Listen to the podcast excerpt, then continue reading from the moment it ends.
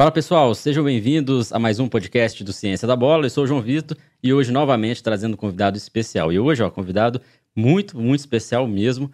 Eu vou falar sobre futsal, futebol, formação. Então vai ser um papo muito interessante. O convidado é Rodrigo Perdigão, que trabalha no Minas, coordenador da, da, equipe do Minas, principalmente ali no processo de base, auxilia também a equipe profissional nesse processo de, de formação, esse, esse link, né? Então, é um, um, trabalho muito bem feito que ele faz no Minas, além de também trabalhar em outros cenários, né? Auxilia no processo de, de cursos da CBF, cursos de futsal. Então, é, é, um profissional que vai transmitir muito conhecimento aqui nesse papo de hoje. Perdigão, seja bem-vindo aqui ao Ciência da Bola. Já tivemos a oportunidade de, de estar, estarmos juntos em outro momento aqui no Ciência da Bola, mas aqui, primeira vez no podcast. É um prazer ter você aqui. João, lisonjeado com, com o convite mais lisonjeado ainda com essa apresentação.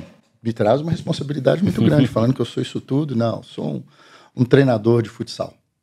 E, e a, a, gente estava conversando em off aqui, pessoal, mas uma coisa que eu não falei para ele aqui, em alguns momentos, Perdigão, acho que durante todo o meu processo de, de formação, né, desde quando eu fiz a graduação, após, eu acompanhei muito dos seus cursos, suas palestras em Belo Horizonte. É, então, é, também é um prazer estar aqui, eu sinto é, muito feliz de ter você aqui, porque em outros momentos te via como um professor, pensava, poxa, aquele cara ali é muito bom, quero ser igual a ele, né? Eu quero estar conversando com ele.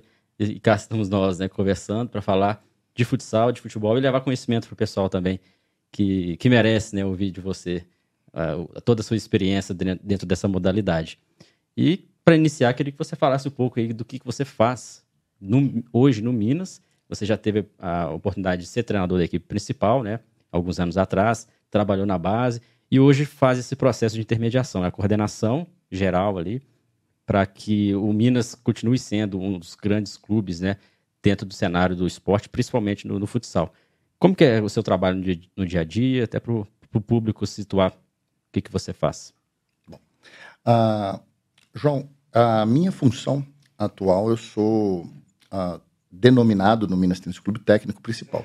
É, essa nomenclatura, ela se diz como uma pessoa responsável pelo alinhamento do, do trabalho. Então, eu sou responsável por dar o direcionamento da formação dos nossos atletas. O Minas Tênis Clube é tido e visto, reconhecido nacional e internacionalmente como um formador de atletas, independente da, da modalidade, das mais diversas modalidades, mas como tratamos aqui da modalidade futsal, é, esse, essa modalidade não foge à regra. Formamos atletas já há décadas, atletas que estão, uh, que estão nos principais clubes do mundo, muitos deles são oriundos do nosso processo de formação. E essa é a minha responsabilidade, ou seja, direcionar, dar um direcionamento para o trabalho, uh, quais são os valores, quais são uh, as capacidades táticas, as capacidades técnicas, que tipo de capacidades coordenativas, e aqui me refiro ao Pablo Greco, que esteve aqui, é, é a referência de todos nós, principalmente nós mineiros, por conta da UFMG. Então, todo esse trabalho eu tenho um, uma, a responsabilidade de direcionar. Sou também uh, um dos responsáveis, ou responsável direto, pela formação dos novos treinadores. E quando eu falo dos novos treinadores, os treinadores que, que trabalham no Minas Tênis Clube, eh, eu tenho a responsabilidade, é uma tremenda responsabilidade, de ajudar na capacitação. Como? Ah, no dia a dia, levando a experiência, tendo em vista que dos treinadores que lá estão, eu sou o mais velho, o que esteve em alto rendimento. Então eu tenho a, essa tarefa também de gerar um, um, caminho mais suave, diferente daquele que eu, que eu tive, e também de trazer ciência, trazer o que, que tem de mais novo na ciência, o que, que tem de uh, tecnologia, para que possamos fazer da modalidade uh, competitiva em nível nacional, que é o nosso principal objetivo, formando atletas, cidadãos para a categoria principal. Então, o objetivo do clube é, quando a gente fala de formação, a base. O Minas começa com qual idade no futsal? Nós temos a partir dos seis anos de idade, seis nós anos. temos o curso de futsal. Entretanto, por filosofia, nós acreditamos que a competição, e aí cada clube tem a sua, sua ideia, a sua, a sua preferência. No nosso caso, a gente começa a competir aos 12 anos de idade. Então, nós temos dos 6 ao profissional, entretanto, uh, competimos oficialmente a partir dos 12. Então, a iniciação, né, considerada iniciação até Sim. os 12. É, nessa, nessa etapa, a criança ali participa de jogos, mas são jogos mais festivos, né, alguns eventos nesse sentido, não uma competição em si, até para porque talvez não estejam preparados ainda para a pressão né, de uma competição. É, existem estudos de, que analisam de todas as formas, né? Mas há estudos também que colocam que parte do burnout se dá por uma especialização precoce, por um, uh, uma inserção realmente antecipada a esse processo competitivo mais formal. E quando a gente fala de futsal, a gente tem o, o nosso primo futebol, que é a principal modalidade do país, que gera paixão, que é, faz parte da cultura do Brasil. Então, muitos pais e muitas crianças associam a modalidade de futsal ao futebol. Então, aquele ambiente, às vezes, ele é exagerado. E, diante disso, acreditamos que iniciar um pouquinho mais tarde, e 12 anos ainda bem precoce, mas os 12 anos já é interessante e a gente consegue levar esse jovem atleta até as categorias mais velhas. E interessante você falar também que os próprios profissionais do Minas também têm uma capacitação, uma formação, porque trabalhar com, com crianças, trabalhar com categoria de base, exige conhecimento. Exige ali você entender dos processos, não, só entender do futsal, mas acho que entender também da, do processo de desenvolvimento, maturação, processo cognitivo, relacionamento com, com os pais, então é um processo que tem que ter mesmo uma, uma formação, né? E você hoje está envolvido não só no Minas, mas também você participa de várias ações justamente para levar esse conhecimento para as pessoas. Hoje em dia, aqui no Ciência da Bola, a gente também propaga esse conhecimento, levanta essa bandeira da importância não só dos estudos científicos, né, mas do conhecimento geral relacionado ao esporte. É, eu queria que você falasse um pouco a respeito disso, né, o tanto que é, o conhecimento é importante na vida de quem trabalha com as crianças. Porque é diferente você trabalhar com um profissional, é diferente você trabalhar com sub-15, é diferente você trabalhar com crianças de 6 a 12 anos. Quais características são importantes né, para que um profissional tenha um conhecimento específico para trabalhar nessas idades? João, a sua colocação é extremamente pertinente e eu sou treinador há 27 anos, desses 27, 25, dentro da mesma instituição Minas Tênis Clube. E eu, treinador Perdigão, eu sou um treinador completamente diferente daquele de 5 anos atrás, de 10 anos e de 15 anos é outra pessoa. É óbvio que nós temos que, ah, na medida da evolução, da tecnologia, da ciência, nós temos que nos adaptar, mas há que se reconhecer, e isso eu acredito ser óbvio, que aquele treinador, aquele atleta, perdão, de 5 anos atrás, de 10 e de 15, é completamente Diferente. distinto. Completamente distinto. E se nós não estivermos ah, antenados, acho que eu posso usar até essa palavra, né? Antenados, se nós estivermos realmente adaptados a essa nova geração, a esse novo cliente que nós temos, nós teremos dificuldade. Hoje nós trabalhamos num mundo extremamente tecnológico, onde aquilo que era feito há 15 anos atrás praticamente não serve mais. Ah, aquele treino que era utilizado com muito sucesso há 10, 15 anos atrás, ele pode ser evoluído e deve ser evoluído através da ciência, através uh, da questão da alimentação, hidratação. Sim. Então, tudo isso interfere. Quando você fala de faixas etárias diferentes, sim. Uma coisa é você trabalhar com uma criança até 12 anos, depois no processo de formação dos 12, 13 aos 17 e dos 20 em diante. Então, nós temos que nos adaptar a esse perfil, a esse cliente, quais são as demandas, quais são as exigências.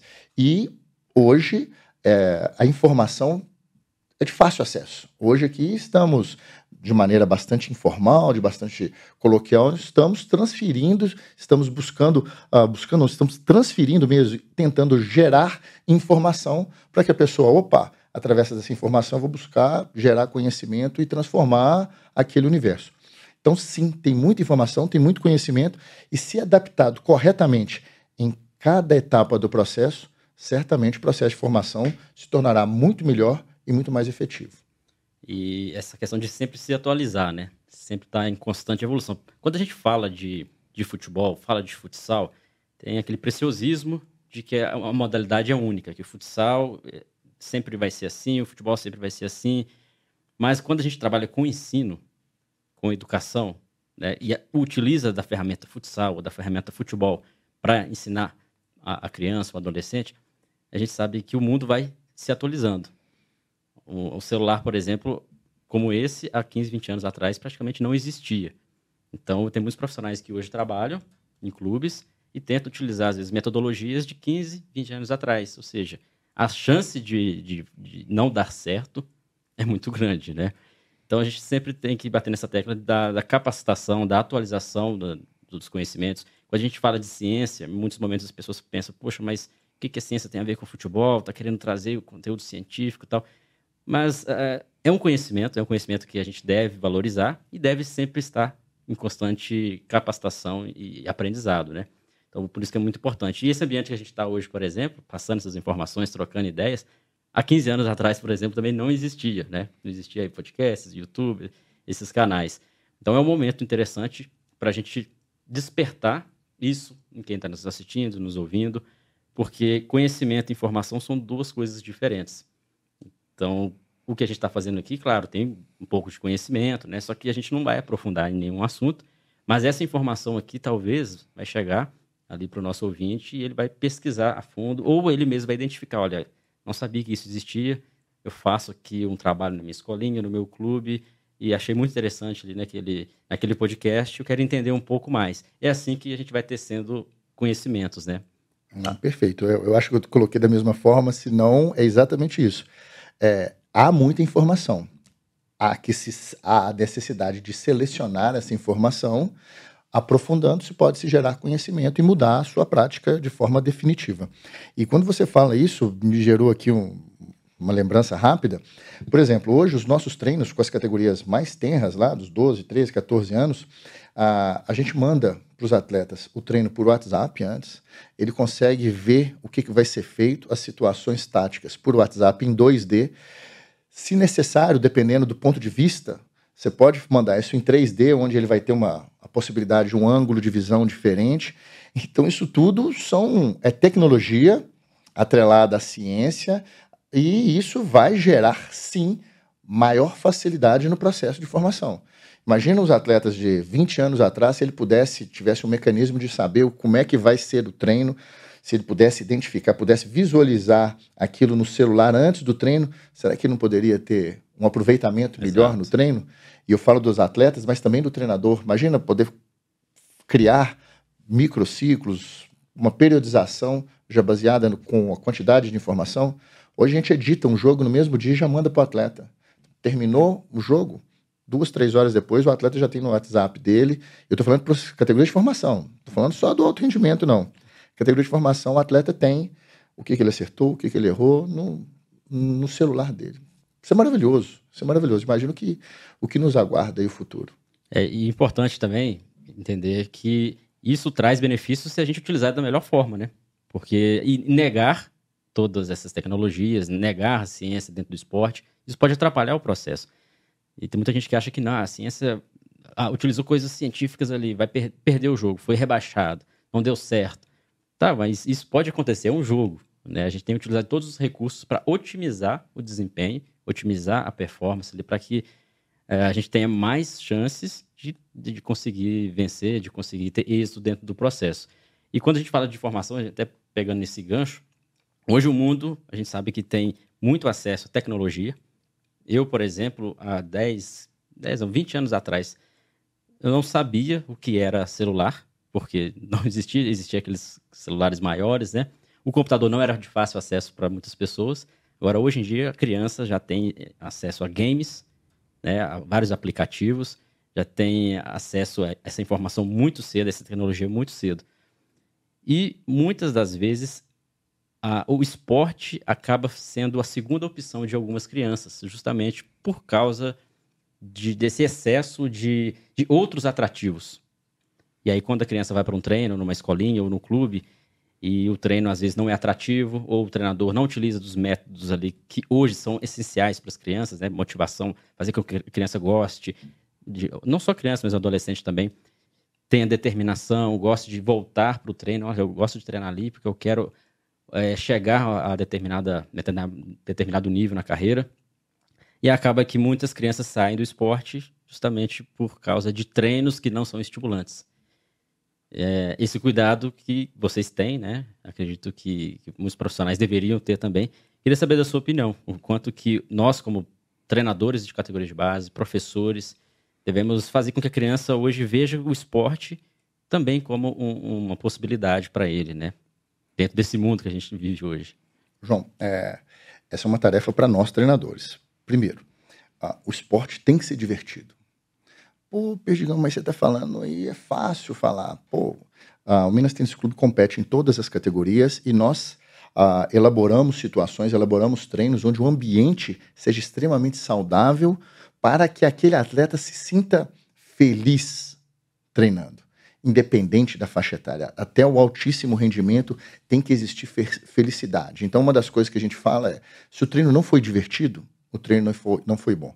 E se imaginarmos crianças, no processo de formação, aquele que tem ali 7 aos seus 13, 14 anos, onde o brincar faz parte do, da aprendizagem, se nós não elaborarmos situações de treino que traga realmente prazer para ele, puxa vida, nós temos concorrentes dos mais diversos, videogame, o celular, séries das mais diferentes Exato. possibilidades, concorrentes ferozes, se nós não utilizarmos da modalidade de forma atraente, poderemos perder esse atleta. Ah, isso já da parte da, dos business, das, das grandes empresas, dos aplicativos, que é uma terminologia que não é relativamente nova, mas ela é recente, que é a questão da gamificação. A gamificação ela é utilizada, muitas das vezes a gente tem uma bonificação por utilização, a gente tem algum prêmio se a gente utiliza mais vezes determinado aplicativo, cria-se uma fidelização. Então, hoje nós temos ferramentas como essas que nós deveremos inserir na modalidade. E quando eu falo modalidade futsal, é obviamente isso a gente pode extrapolar para as demais. Onde uh, existe uma teoria por trás dessa gamificação que faz com que possamos cativar, repito a palavra, o nosso cliente, que é o nosso atleta de futsal, cativar esse cliente para que ele esteja mais tempo conosco, para que ele esteja feliz conosco e para que ele se perpetue. A ideia mesmo da, da gamificação é a fidelização desse cliente. E quanto mais tempo ele estiver conosco, maior é a possibilidade de eu levar esse atleta até o alto rendimento, fazer com que a cada, a cada etapa, a cada nível do processo de formação seja mais atrativo, mais bem elaborado, que ele faça, puxa vida, isso aqui é bom demais. E ao longo de todo esse processo, é que eu já falei uma vez, mas eu vou repetir, estamos formando atletas, mas antes de formar um atleta, estamos formando cidadãos. E se todos nós fizermos de forma bem feita, teremos no futuro uma sociedade muito melhor do que a que temos hoje.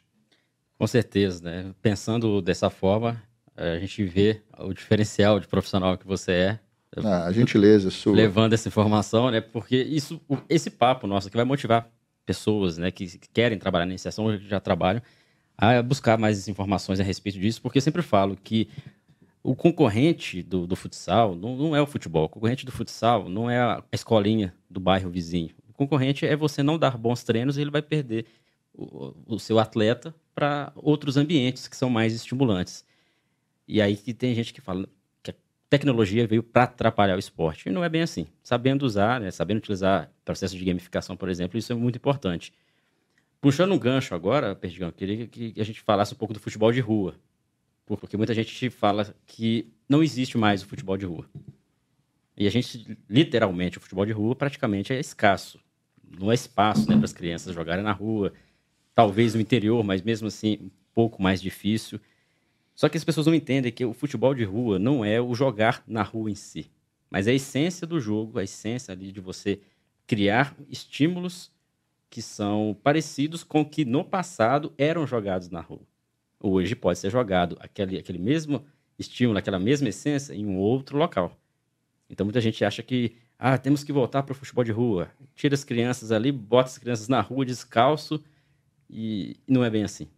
É, então, eu queria saber da sua visão hoje, como um profissional que está ativamente com, com a base e também ativamente com, formando profissionais também da base, o quanto que isso ainda está presente essa, essa, esse mito do futebol de rua, que no passado funcionou, mas ele vai sempre funcionar, porque não é, como eu disse, não é só a rua, né? Eu penso dessa forma, mas sim a essência. E é o desafio de muitos treinadores, de colocarem essa essência do, do futebol, do futsal de rua, dentro ali da quadra, dentro ali do campo. Então, eu queria saber de você, o que, que você pensa a respeito. Tá. Bom, é, aqui eu vou parafrasear o Scaglia, que diz que ele que usa dessa frase, eu gosto que o futebol de rua não é aquele futebol que é jogado entre dois meio-fios. Dois meio-fios, né? Então, a, não é a questão do espaço. O futebol de rua é a questão do jogo livre. É a questão do jogo a, onde os, os participantes que lá estão, eles definem regras, eles definem a As recompensas foi... também. exatamente. Então, jogo livre, jogo livre. Pois bem, é, os espaços diminuíram, a cidade cresceu, e como falam aqui da minha cidade, Belo Horizonte, mas isso acontece em, em todas as grandes metrópoles, em todas as grandes cidades, não só uh, as capitais, e veio a advir uh, a novidade né, das, das escolinhas. Eu, por exemplo, na minha época, quando eu era criança, não existia escolinha. Nós nos organizávamos para jogar, fazíamos campeonatos. Pois bem, chegou a, a escolinha, com todos os seus benefícios, mas também chegou uma situação extremamente complexa, que gera essa situação da ausência do jogo livre, que é o protagonismo do professor. O professor, ele, por vaidade, por querer demonstrar conhecimento, ou mesmo por pela ausência do conhecimento, ele assume um protagonismo exagerado, um protagonismo onde tem que ser daquele jeito, ah, não se aceita absolutamente nada diferente daquilo que foi pré-determinado, aquilo que foi planificado. E muitas das vezes de uma experiência prática que ele vivenciou. Possivelmente. Ou que ele copiou de uma outra situação que não se encaixa naquela que, que ele vivencia. Na idade ali que ele está tá Exatamente. Às vezes é muito comum, e nos cursos da CBF, nas licenças, a gente tem esse cuidado de colocar que muitos dos exemplos práticos que lá são apresentados, eles têm um contexto, eles têm uma realidade, eles têm um, um toda um, um, uma preparação para que ele exista, para que ele realmente tenha aquele objetivo. E muitas vezes a pessoa vislumbrando, oh, puxa vida, se aquilo funciona tão bem lá em Carlos Barbosa, ou no Minas Tênis Clube, ou da determinada instituição, que aquilo vai caber bem naquela, naquela circunstância. Na realidade que ele está vivenciando. E muitas das vezes não. Então, eu penso, eu falo muito sobre isso, às vezes questionado, que uh, os treinadores, uh, por muita vaidade, tomaram um jogo das crianças e aí esse jogo livre, ele parou de acontecer. Então, como é que poderíamos fazer isso? Tentando ser coadjuvantes no processo de formação. Tentar fazer com que as crianças participem, se divirtam, fazer com que elas sim sejam os protagonistas no processo de formação. Uma linguagem simples não atrapalhar o processo, né? Muitas vezes ajuda-se muito não atrapalhando. Não atrapalhando. É, é que é, eu sempre falo, né? O profissional que trabalha com categorias de base, ele tem que entender de crianças, ele tem que saber quais são os gostos das crianças, né? Saber que momento que a criança, o adolescente está se divertindo, porque o aprendizado não acontece no momento que você não está motivado, feliz, está tendo recompensas, né?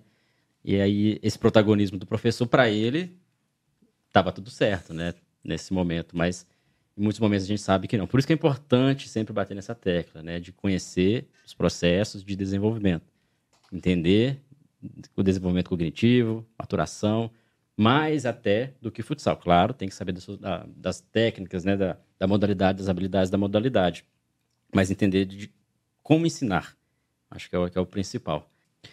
Perdigão, você trabalha com futsal, mas está envolvido também com algumas ações de formação no, com o futebol, e a gente sabe que hoje no Brasil talvez em outros lugares também, o futsal ele é uma ferramenta muito importante no processo de formação para o futebol. Na iniciação, muitas crianças começam no futsal e depois migram para o futebol ou continuam no futsal. É, como que você pensa essa, essa transição? Se é comum acontecer, Se às vezes o futsal é visto como uma barriga de aluguel do, do futebol. Como que você vivencia isso? Como que você pensa a respeito da utilização do futsal como essa ferramenta de apoio para o futebol? Tá. É, João, eu penso no futsal como uma ferramenta educacional que sim forma atletas de futsal, que é a prioridade da modalidade. A modalidade ela existe, nós temos uma liga futsal com 23 equipes, com sucesso absoluto, uma seleção brasileira heptacampeã mundial. Então, o futsal faz parte da cultura do Brasil, bem como o futebol. Então, o futsal é uma ferramenta educacional, reitero, bato muito nesse ponto, que nós temos que formar cidadãos, formar, melhorar a sociedade através do esporte. É, entretanto, por serem modalidades muito parecidas, principalmente quando se fala de tática individual, da questão das percepções, de um gestual mecânico muito, muito parecido, muito assemelhado, é, é sim utilizado como um, um caminho para se formar atletas de futebol. É, muitas equipes já tem a modalidade futsal dentro do departamento de futebol. E aqui eu posso citar ah, o Santos, o Fluminense, o Atlético Mineiro, o Cruzeiro. É, são instituições que acreditam na modalidade futsal como um, um, uma possibilidade de formar atletas para a, as suas categorias mais velhas do futebol. No Minas Tênis Clube, nós temos a modalidade futsal sempre voltada para formar atletas para a nossa categoria adulta, nossa categoria principal, o nosso time profissional. Entretanto, muito recentemente, foi muito, muito divulgado isso, porque é uma coisa bem realmente distinta daquilo que estávamos acostumados. Uh, nosso diretor, Sérgio Versiani, a quem eu devo muita gratidão, uma pessoa que eu tenho admiração e realmente sou grato uh, ao trabalho que ele fez, ele é mega campeão no Minas Tênis Clube, ele saiu e assumiu o Marques. E o Marques, oriundo uh, do futsal, no Corinthians, ele começou jogando no Corinthians, e eu falo do Marques, ex-jogador do Clube Atlético Mineiro, jogador de seleção brasileira, é, o Marques assumiu a direção do futsal. E o Marques tem uma ideia de montar uma equipe de futebol no Minas Tênis Clube. Então estamos fazendo o caminho inverso das, das outras equipes, que seria uh, ter o futsal com o propósito de formar atletas de, de futebol. Uh, nós do Minas pode ser que façamos o caminho oposto. Tenhamos o futebol para contribuir no processo de formação de atletas de futsal. Teríamos mais um atrativo, teríamos mais, uh, mais uma possibilidade de lazer para o nosso atleta, porque entendemos também que futebol é lazer, é divertimento, é um ambiente diferente daquele que estamos acostumados, maior, e que essas junções de ações mecânicas, cognitivas, elas possam contribuir para os dois lados, tanto do futsal, do futsal, para o futebol e do futebol para o futsal. Eu acho que daqui a alguns anos, nosso, num retorno meu aqui, eu posso te dar algum feedback em acontecido o futebol no Minas Tênis Clube, se ele realmente ajudou para o futsal. Para o futebol, os exemplos aí são os mais diversos possíveis, grandes atletas de renome internacional que tiveram uma importante passagem no futsal e que hoje fazem sucesso no futebol. Porém, acho que a gente tem que ter cuidado com isso. É, não quer dizer que foi o futsal que fez do Neymar o Neymar, que fez do Ronaldo Ronaldo Fenômeno Ronaldo Fenômeno. Eu acho que teve sim uma grande contribuição, mas nós não podemos assumir esse, esse papel de da modalidade ter realmente feito a diferença. Contribuiu sim, com certeza, mas o processo de formação ele não é feito através de apenas um treinador, não é feito através de apenas de um ano.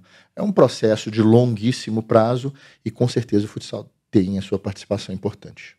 Interessante porque a gente fala do futsal porque é um esporte que o Brasil é referência no mundo todo, né? E atualmente uh, eu vi alguns dados que mostram que o esporte mais praticado no Brasil é o futsal, até por causa de, das escolas terem mais fácil acesso a uma quadra do que um campo, né?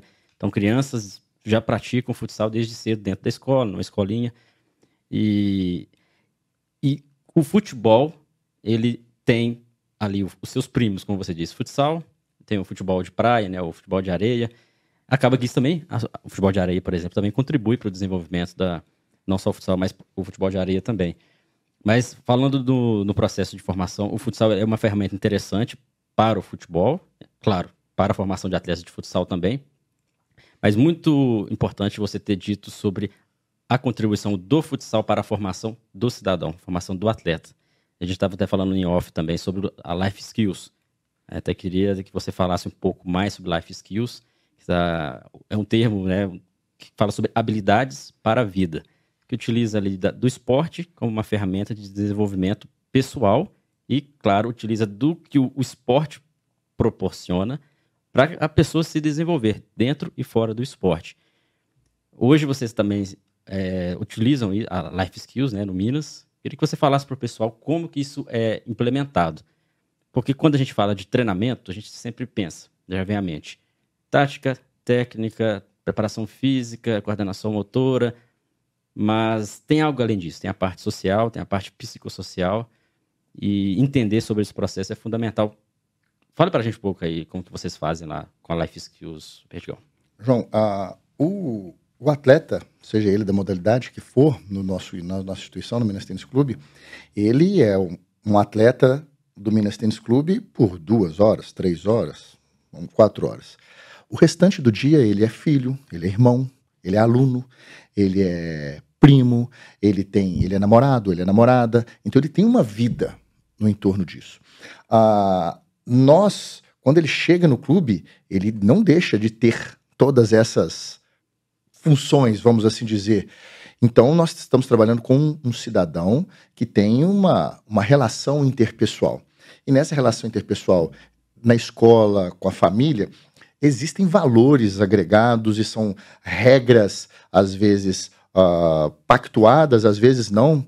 E dentro da modalidade, aí falando especificamente do futsal, nós temos que entender que esses valores que muitas vezes são implícitos na competição, uh, a regra, uh, o comprometimento dentro do clube, o comprometimento com seu parceiro, o trabalho em equipe, respeitar a liderança, liderar, são tantos os valores que sempre entendemos como implícito, eles geram também relações com a vida desse atleta fora. Então o que passamos a fazer foi simplesmente explicitar tudo o que acontece dentro de quadra para que ele consiga associar com a sua vida familiar, escolar, a relação que ele tem fora do esporte e também trazer os valores de fora para dentro do esporte. Então são coisas extremamente simples. É, quando a gente, quando há uma divergência numa situação hipotética de um lateral, a bola saiu ou não saiu, a gente pode associar isso com a nossa relação da sociedade. Pô, é certo falar que simplesmente por uma situação para ganhar um lateral, para levar algum tipo de vantagem num treino ou no jogo, será que isso é certo? Quando a gente fala que um político, quando a gente fala que alguém fez alguma coisa diferente, nós nos, nos, nos, nos, nos sentimos, perdão, ofendidos, nós nos sentimos traídos. Pô, será que ele somente isso acontece lá dentro do esporte? Será que não? Então, quando a gente fala de fair play, o que, que é o fair play? É simplesmente devolver a bola para o adversário? Não. Fair play é eu ser justo, eu ser companheiro, é eu respeitar o meu adversário, a arbitragem, enfim. São aqui um exemplo simples demais, mas são coisas que, se associarmos o esporte com a vida e a vida com o esporte, certamente estarão, estaremos formando uh, novos pensamentos a respeito. Um outro exemplo claro, simples que a gente faz. Os nossos atletas eles têm que nos cumprimentar, coisa que para alguns anos atrás era normal, óbvio, né? normal, hoje não. Então eu tenho que ensinar para uma criança que ela tem que apertar minha mão no início do treino. Agora, graças a Deus, voltou essa questão da pandemia. Ela tem que me cumprimentar, ela tem que me olhar nos olhos, me desejar boa noite no início, no final do treino. Isso é o simples, isso é o básico, uma relação de respeito, uma relação de cordialidade. E nós fazemos isso com os nossos atletas. E isso eles já fazem com os atletas adversários. Ao final do jogo, ele cumprimenta o árbitro, eles cumprimentam a torcida adversária. Então, são pequenos detalhes, e eu falo de pequenos detalhes, que no final de um processo, quando a gente fala no processo de formação de 7, 8, 9 anos, o somatório desses detalhes faz toda a diferença para um atleta de alto rendimento. Ser companheiro, ser ético, trabalhar dentro da moral, uh, ser educado, ser atencioso, ser um líder, saber ser liderado, trabalhar em equipe, com pequenas ações como essa, simples como simplesmente cumprimentar o seu companheiro, cumprimentar o seu treinador. E, e isso serve para o atleta, para, a gente nem pode falar atleta né, nessa idade, mas serve para a criança e o adolescente entender que o mundo que, que ele vai viver no futuro, essas pequenas ações, o que ele vai ser quando for adulto, vai contribuir bastante. Não foi porque ele jogou futsal, não foi porque ele praticou futebol de rua, mas porque dentro desse cenário, enquanto ele praticava esses esportes, tinham é, é, essas características né, que permitiriam ele desenvolver. E essa questão da life skills, então habilidades para a vida, é, você vê como algo importante dentro do processo. Indispensável. Indispensável dentro Indispensável. do processo. E os pais, eles entendem a parcela de contribuição que eles têm que ter também, porque a criança passa muito tempo, o adolescente passa mais tempo com os pais do que no clube. Então, acho que tem que ter um link, né? Vocês também fazem esse trabalho de aproximação com os pais, né? Bom, uh, e aí nem sou eu que digo, né? Vou voltar à ciência. Cotê já fala que é fundamental o suporte periférico lá de, de investimento, família, uh, as condições mínimas para o atleta. E quando a gente fala de família, a família tem que ser parceira no processo de formação. Quando o atleta chega e nas reuniões periódicas que fazemos com os atletas, inclusive a gente tem um procedimento um pouquinho distinto, que a gente entrega um boletim para os nossos atletas. A cada três meses a família recebe um boletim, como se fosse um boletim de escola, ele recebe em casa e com aspectos dos mais diversos, tático, técnico, comportamentais. E os pais entendendo que a modalidade é uma ferramenta, eu, terceira vez que eu falei, é uma ferramenta educacional, e que o propósito é ajudar na formação dos filhos deles, eles abraçam a causa. Então, todos os pais entendem perfeitamente que aquilo, as tarefas que muitas vezes eles têm, ah, os passeios que eles fazem, igual segunda-feira a gente vai, vai visitar uma escola pública, ah, os nossos atletas vão conhecer uma escola pública, a gente vai fazer um amistoso numa escola pública, a gente vai fazer uma doação nas escolas públicas. Eles entendem que isso faz parte do processo de formação do atleta. Os atletas mais novos, eles têm que arrumar a cama. Independente se eles estão no hotel, se eles estão em casa, eles têm que arrumar a cama deles e eles têm que comprovar que eles arrumaram a cama. Falei, pô, Pedro, isso não é nada. Sabe? Os pais entendem isso como sim tarefas, pequenas, pequenas condutas, pequenos hábitos que se eles caminham em parceria conosco, tudo se torna mais fácil. Mas nós também temos para com esses pais, além desse canal de comunicação aberto, um alinhamento de expectativa. Então, as reuniões frequentes, elas trazem uh, aquilo que o clube vai oferecer e aquilo que o clube vai cobrar dos atletas. Quando há um alinhamento, que a gente chama de alinhamento de expectativa, tudo se torna mais fácil. Então, os pais cientes daquilo que eles vão ter que cumprir e cientes daquilo que o clube vai oferecer, ele vai e fala assim: opa, eu me interesso, eu vou pactuar nesse contrato. Caso não, ele chega, opa, hum, é muito para mim ou é pouco para mim, ele vai procurar um outro caminho. E pelo feedback que eu tenho uh, de muitos anos, todos eles ficam porque eles acreditam que sim, uh, valores para a vida fazem toda a diferença no processo educacional dos filhos deles. Excelente. Isso é, deveria ser trabalhado na educação, no ensino tradicional, na escola, né? Deveria ser mais trabalhado, mais do que a matemática, o português, as disciplinas, né? João, se, se me permite, eu ouvi e, puxa vida, eu peço desculpas por não ter me recordado da fonte, mas eu ouvi uma, uma psicóloga falando que para o futuro, quando estava se tratando de profissões para o futuro e tal, uh, ela fala que muito que se esperará, que ela acredita que será demandado para o futuro, são relações interpessoais. Porque o conhecimento ou a informação ela estará na palma Sim. das nossas mãos.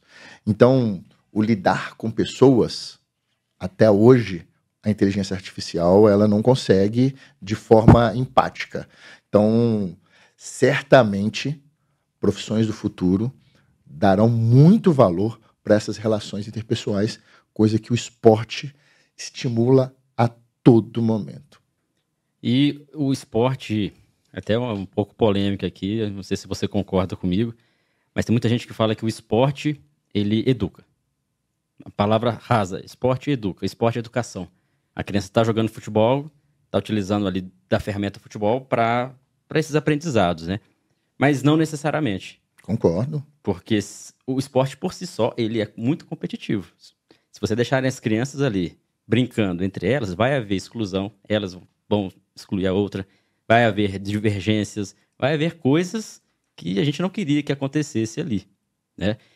Mas por isso que é importante o papel de um bom profissional que trabalha com esporte.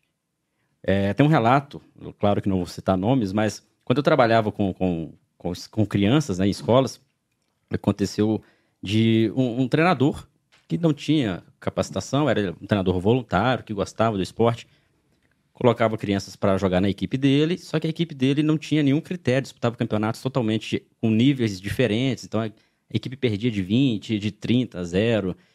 E, e dentro da equipe a gente sabia que tinha crianças ali que não estavam aprendendo nem o esporte e nem as habilidades para a vida, né? E aí aquele discurso, ah, o esporte tira as crianças da rua, tira as crianças de outros problemas sociais, e eu sempre discordei disso. O esporte por si só, ele, ele é excludente, ele é prejudicial, ele é...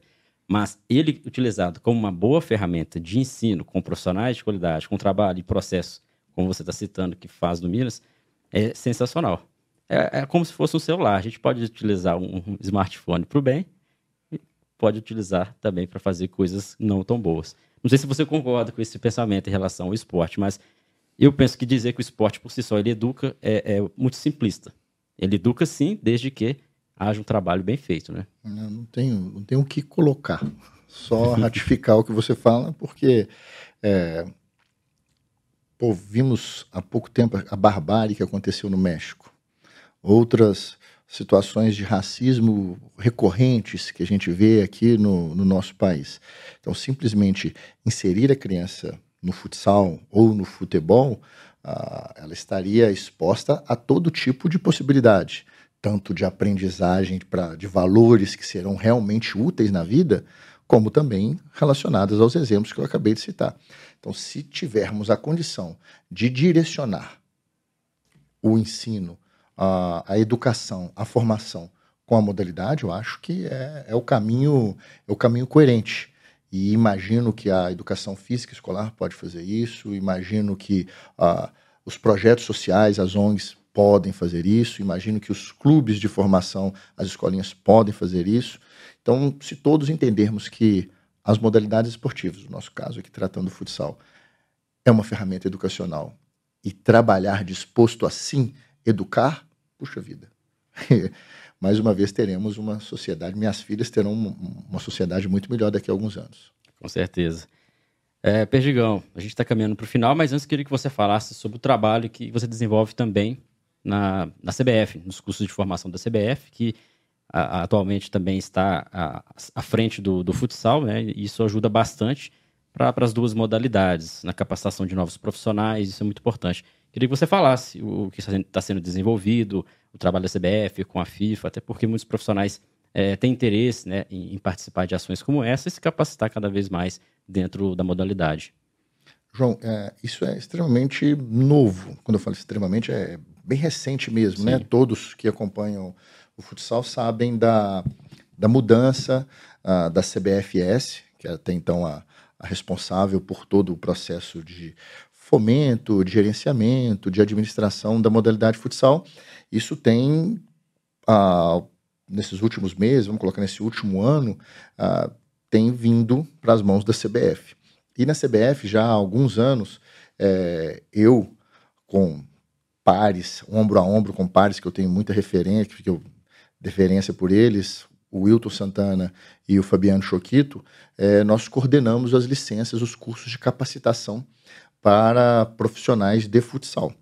Então, a, desde o ano passado, a gente já tem algumas licenças encaminhadas, licença C e licença B. A licença C é para o processo de iniciação, para as escolinhas, uma licença com 120 horas de capacitação, com das informações e conhecimento das mais diversas áreas para que aquele profissional que queira trabalhar com essa faixa etária ele esteja realmente embasado da ciência, que ele tenha conhecimento prático, que ele consiga vivenciar, ele vai ser, uh, ele vai ser, vai receber uma carteirinha que o credencia a trabalhar com aquilo.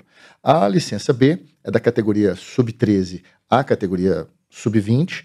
Ele, para o processo de formação de atletas, 145 horas, ele vai aprender, ele vai se capacitar, e a licença A, que é para as categorias adultas.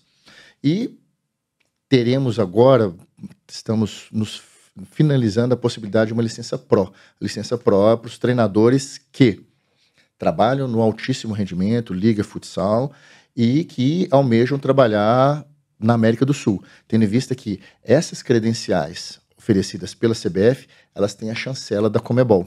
Então, esse é um passo importante que o país está dando uh, para que profissionais que queiram trabalhar fora do país, algo que é, mu é muito frequente, que eles tenham uma documentação chancelada pela Confederação Sul-Americana, o liberando pelas regras internacionais para que ele possa trabalhar em outros países. Então, essa licença PRO pode ser um, um passo gigante que a CBF dará em prol da modalidade futsal, para que aqueles treinadores que imaginem, que sonhem, ou que já tenham a possibilidade na prática de trabalhar fora do país, que elas tenham essa autonomia em função desse credenciamento colocado, chancelado pela CBF. É, é muito similar ao que já acontece com o futebol, né?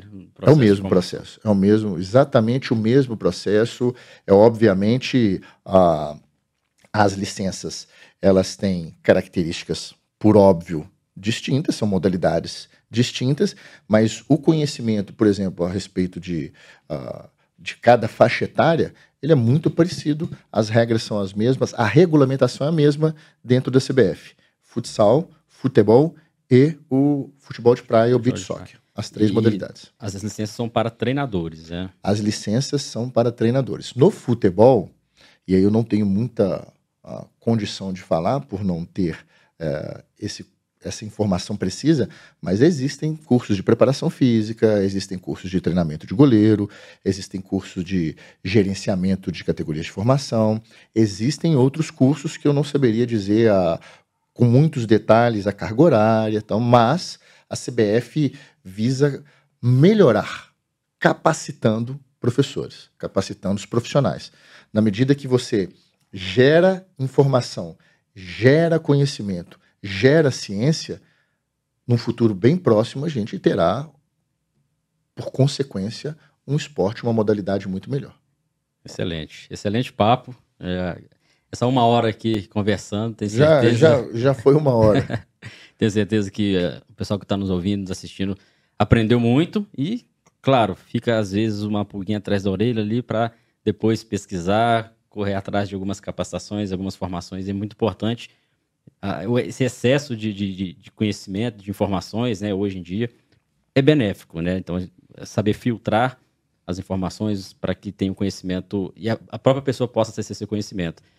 E hoje aqui nesse podcast, de uma maneira bem informal, a gente conseguiu aqui trazer vários assuntos, contar um pouco da sua experiência, a gente falou também do processo de formação, pensamos aí perspectivas né, para o futuro.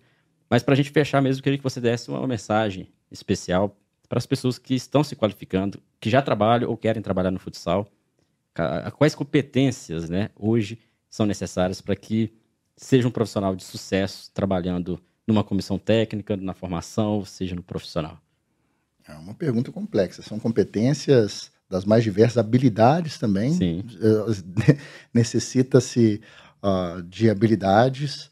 É, mas se eu puder resumir tudo isso, é ser inteligente o suficiente para ser coadjuvante no processo.